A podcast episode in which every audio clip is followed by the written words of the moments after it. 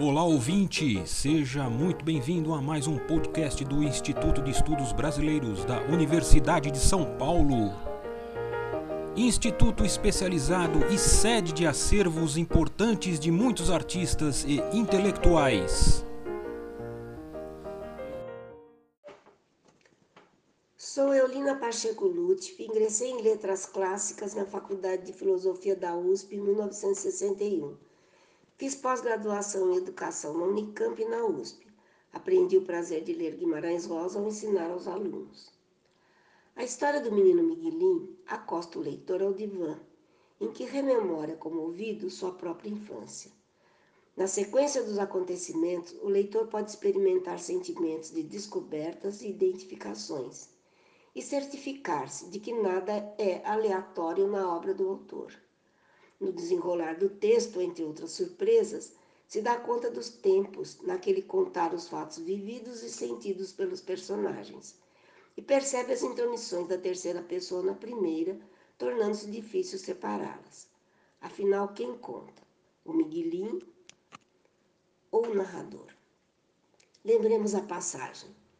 Uma noite, Gigão latiu acordando todo mundo. Tinha entrado Mourutu. O pai matou. Sempre que a gente estava de castigo e carecia de pedir qualquer coisa, achavam de falar alguma palavra que avexava a gente mais. Miguelim reparou que na hora devia de ter começado a fazer pipi na calça, mas agora nem estava com a força de verter. Se ele pudesse, estava voltando para a horta. A literatura encontra na gramática os recursos de que necessita para transmitir a arte. As pessoas e os tempos verbais constituem parte desses recursos. Em narrações, as escolhas entre primeira pessoa, eu que conto, ou terceira pessoa, ele, a quem se refere no contar, indica uma aproximação ou distanciamento dos fatos por aquele que conta. No excerto citado, pode-se dizer que Miguelim é um narrador oculto por um ele com valor de eu. Chama-se isso discurso indireto livre.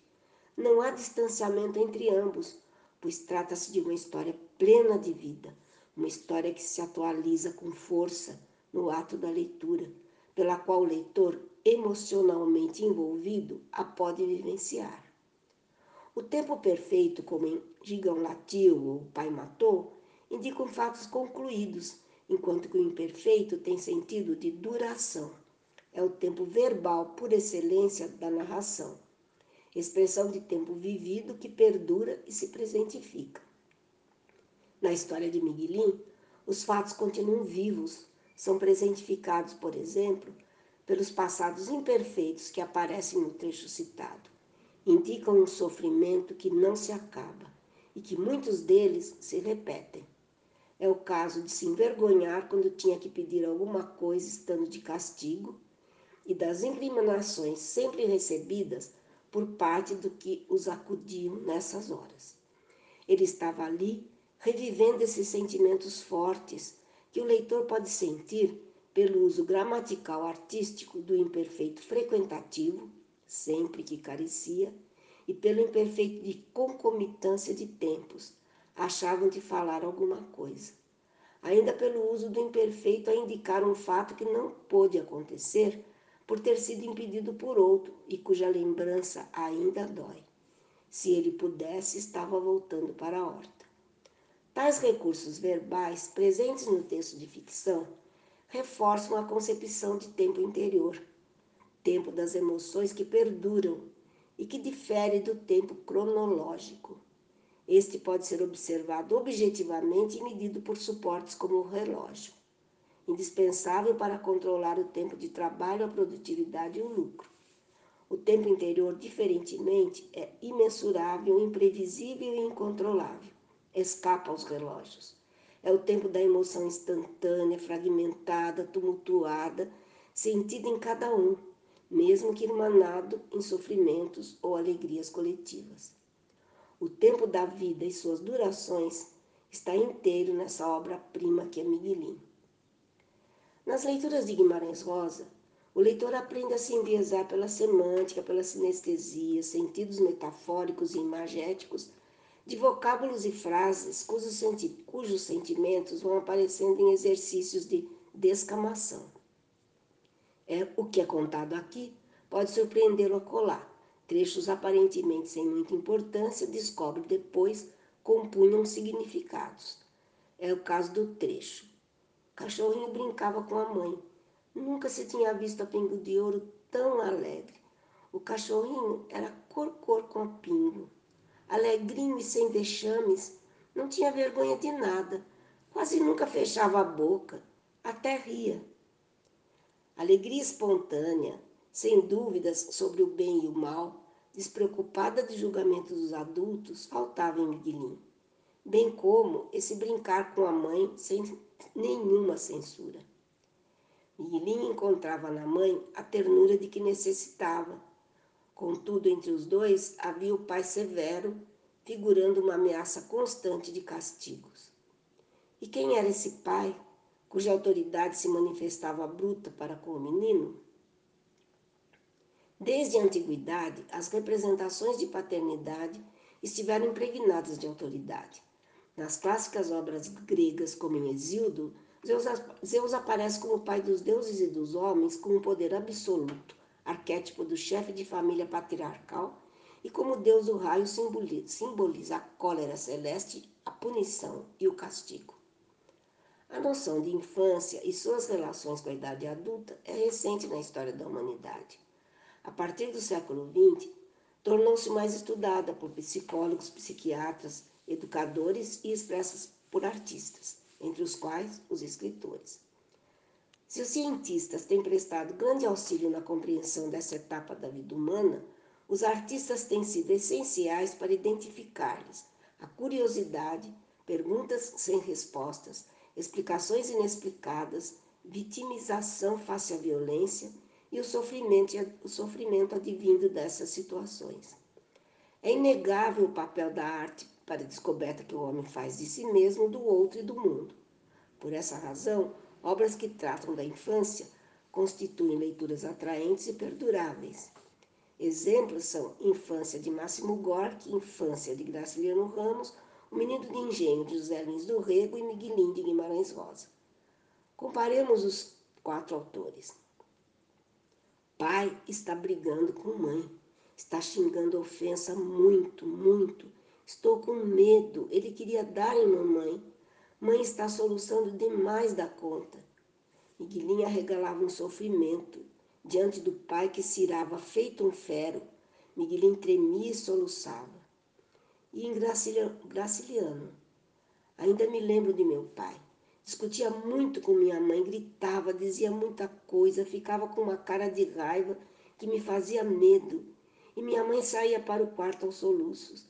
Eu não sabia compreender o porquê de toda aquela discussão. Esse é um mundo de sombras retratados por esses personagens crianças que não atinam com as razões de tão desmesurados castigos. O menino de engenho conta. Tudo era nebuloso. Meu pai levantando-se de mau humor, a cara enferrujada. Fui encolher-me num canto. Meu pai descobriu-me e arrancou-me dali violentamente. Havia uma neblina. Junto de mim, um homem furioso, açoitando-me. No entanto, a rudeza do pai de Miguelim podia se ameigar vez ou outra. Era quando Miguelim podia até esquecer os castigos injustos ou que tivera desejo de matá-lo aconteciam em certas ocasiões de paz em que havia carinho. O pai gostava de mamãe muito, demais. Até para agradar mamãe, ele afagava de alisar o cabelo de Miguelim enquanto falava gracejando. Ou quando Miguelim se apiedava da vida difícil do pai. O pai estava lá, capinando. O pai estava suado. Gostava de ver Miguelim chegando com a comida do almoço tudo estava direitinho direito, pai não ralhava.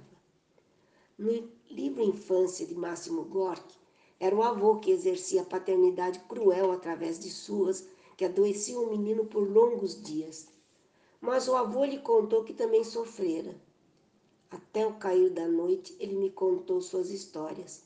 Fiquei sabendo que meu avô não era tão mau nem tão terrível. Essa infância amedrontada, que não pode compreender a violência e outras atitudes dos adultos, é retratada de forma comovente em Miguelinho. O pai já não é tão jovem, com problema de saúde, é um homem inseguro diante da vida, das atitudes da mulher e do futuro de sua família. É desesperado de ciúmes e do medo de ver seus filhos passarem fome não sente ajuda nem em Deus, que parece lhe retirar os filhos, como foi condito, e ameaça acontecer com Miguelinho. Não tem em quem se apoiar. Apesar de trabalhar duro, não usufrui de resultado compensatório. Não tem a terra em que planta, não pode ter gado de boa qualidade, não pode oferecer vida melhor aos seus. O pai exclamava que ele era pobre, em ponto de virar miserável pedidor de esmola a casa não era dele, as terras ali não eram dele, o trabalho era demais e só tinha prejuízo sempre. Acabava não podendo nem tirar sustento de comida da família. Esse pai embrutecido pelas injustiças sofridas não poderia compreender o coração de poeta do menino. Miguelinho é aquele que dizia: Dito, eu às vezes tenho uma saudade de uma coisa que eu não sei o que é, nem, do, nem de onde me afrontando. E, no entanto, o pai o percebia como diacho de menino, que ele quer é sempre ser mais que nós, é um menino que despreza os outros. O poético se aninhara em Miguelim e, de repente, começou a contar histórias tiradas da cabeça dele mesmo. O sentir lhe dera sensibilidade extremada de sofrer pela dor do outro, dor do menino grivo, dos trabalhadores que tinham que voltar para casa debaixo de chuva torrencial, dos bichinhos desvalidos, dos tatus tão gordotes, tão espertos, e estavam assim só para morrer, acuados pelos cachorros e pelos adultos que se compraziam na fuga desesperada do animal. Em todo arrastavam os bichos matados. O coelhinho tinha toca na borda da mata, queria comer, queria brincar secepe serelepe. Devia ter o companheiro, marido ou mulher ou irmão, que agora esperava lá na beira do mato onde eles moravam, sozinho. Miguelim, irmanado com as plantas, as cores da natureza, é estranho no mundo. Sofria com a fragilidade de não poder segurar o que lhe fugia. Separações, desaparecimentos e morte. Passarinhos que passavam indo para além do além e sua pingo de ouro que jamais viu. Para onde iria tudo que lhe sumia? tinha muitas perguntas, especialmente para o dito, e que não se diferenciavam das que têm sido feitas sobre o destino do homem no universo. O irmãozinho encontrava a seu jeito caminhos para desvendar a opacidade do que suas mentes infantis eram incapazes de ultrapassar.